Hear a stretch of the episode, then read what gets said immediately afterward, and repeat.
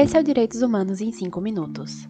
Hoje, nós iniciamos uma série especial, destinada a demonstrar os resultados da pesquisa e as atividades realizadas pelos alunos do PIPEX, o Programa de Práticas Inovadoras de Pesquisa e Extensão da Universidade de Tiradentes.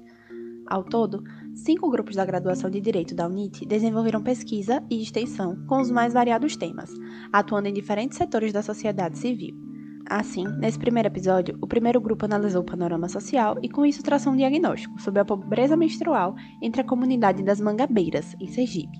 Os resultados da pesquisa serão apresentados a seguir.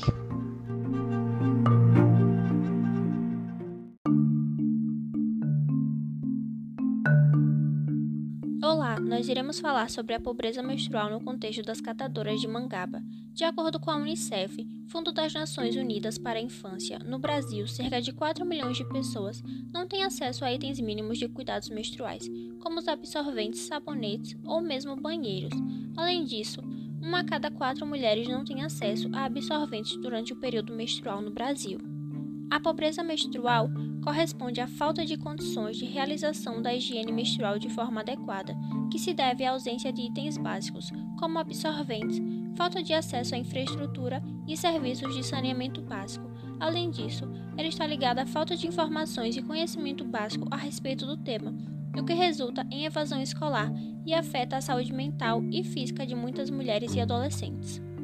Quando essas pessoas não possuem acesso a itens básicos de higiene, podem recorrer a métodos pouco recomendados para a realização da manutenção da sua menstruação, como a utilização de jornais, retalhos de tecido, toalhas e até mesmo miolo de pão para absorção do sangue.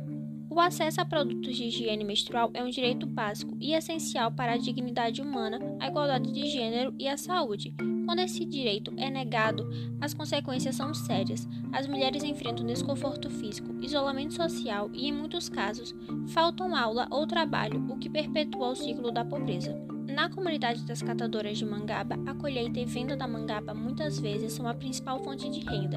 Em comunidade onde os recursos financeiros já são escassos, a aquisição de produtos de higiene menstrual torna-se um fardo pesado, e muitas mulheres e meninas enfrentam dificuldades significativas durante seu ciclo menstrual.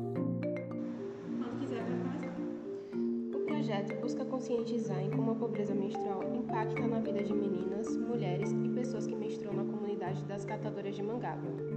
Os Objetivos do Desenvolvimento Sustentável, os ODS, presentes são ODS 1, que fala sobre a erradicação da pobreza, ODS 3, que visa a saúde e bem-estar, e a ODS 5, sendo o principal dentro da temática, por visar a igualdade de gênero, buscando garantir a participação plena e efetiva das mulheres e igualdade das oportunidades, considerando as intersecções de gênero, raça, etnia, idade, deficiência, orientação sexual, identidade de gênero, territorialidade, cultura, religião e nacionalidade em especial para as mulheres do campo, das florestas e das periferias urbanas.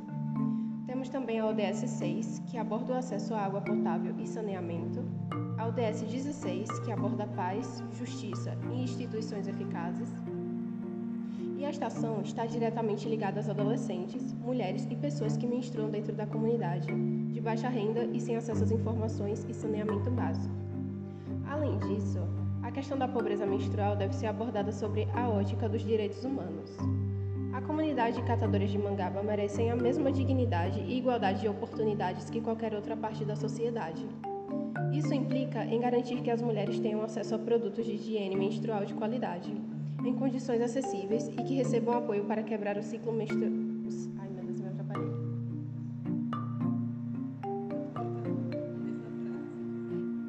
Isso implica em garantir que as mulheres tenham acesso a produtos de higiene menstrual de qualidade, em condições acessíveis e que recebam apoio para quebrar o ciclo de pobreza menstrual. É importante destacar que a pobreza menstrual não é apenas um problema local, mas sim um desafio global. A luta pelos direitos humanos das mulheres e meninas deve se estender a todas as comunidades, independentemente de sua localização geográfica ou situação econômica é um passo fundamental em direção a uma sociedade mais justa e igualitária, onde todas as mulheres possam viver com dignidade e respeito, independente de seu ciclo menstrual. No Brasil, existem leis e projetos em combate à pobreza menstrual. Com foco nesse público em condições de vulnerabilidade social, a Assembleia Legislativa de Sergipe, a ALESE, instituiu a data de 28 de maio como Dia Estadual à Dignidade Menstrual, pela Lei nº 8.888 de 2021, de autoria da ex-deputada estadual Gorete Reis, do PSD. O foco é assegurar que todas as pessoas que menstruam possam ter acesso a absorventes e outros produtos necessários de higiene. A data foi inserida no calendário oficial de eventos do Estado. Segundo Gorete Reis, servirá para trazer à tona o debate em prol da causa, despertando o poder público sobre a importância do tema. Para enfrentar esse problema de cunho, sobretudo social, a Prefeitura de Aracaju, por meio de uma integração entre secretarias, encabeçada pela Secretaria Municipal de Educação, a criou o Florir, projeto cujo foco é promover ações sobre saúde menstrual às crianças e adolescentes que menstruam e fornecer absorventes nas escolas municipais. A proposta de autoria do Executivo Municipal foi convertida em projeto de lei e aprovada pela Câmara de Aracaju. Também existe uma lei federal, que é a Lei número 14.214 de 2021, que foi implementada a partir de março de 2023, com o decreto número 11.432, que determina a criação do Programa de Proteção e Promoção da Dignidade Menstrual, destinando 418 milhões por ano à compra e distribuição de absorventes a 8 milhões de pessoas que menstruam. A participação da sociedade civil é fundamental para ampliar o alcance dessas iniciativas e conscientizar a população sobre a importância do tema. Portanto, também é importante apoiar organizações não governamentais, as ONGs e projetos sociais, como Menstruação Sem Tabu e o Banco de Absorventes, que arrecadam e distribuem produtos de higiene menstrual no Brasil. A pobreza menstrual não deve mais ser um fardo na vida das catadoras de mangaba, que já enfrentam desafios significativos em seu trabalho árduo.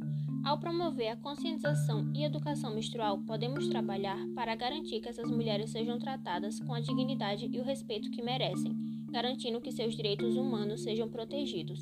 Juntas, comunidades, organizações e o poder público podem fazer a diferença na vida das catadoras de mangaba, ajudando-as a superar a pobreza menstrual e promover uma vida mais justa e igualitária.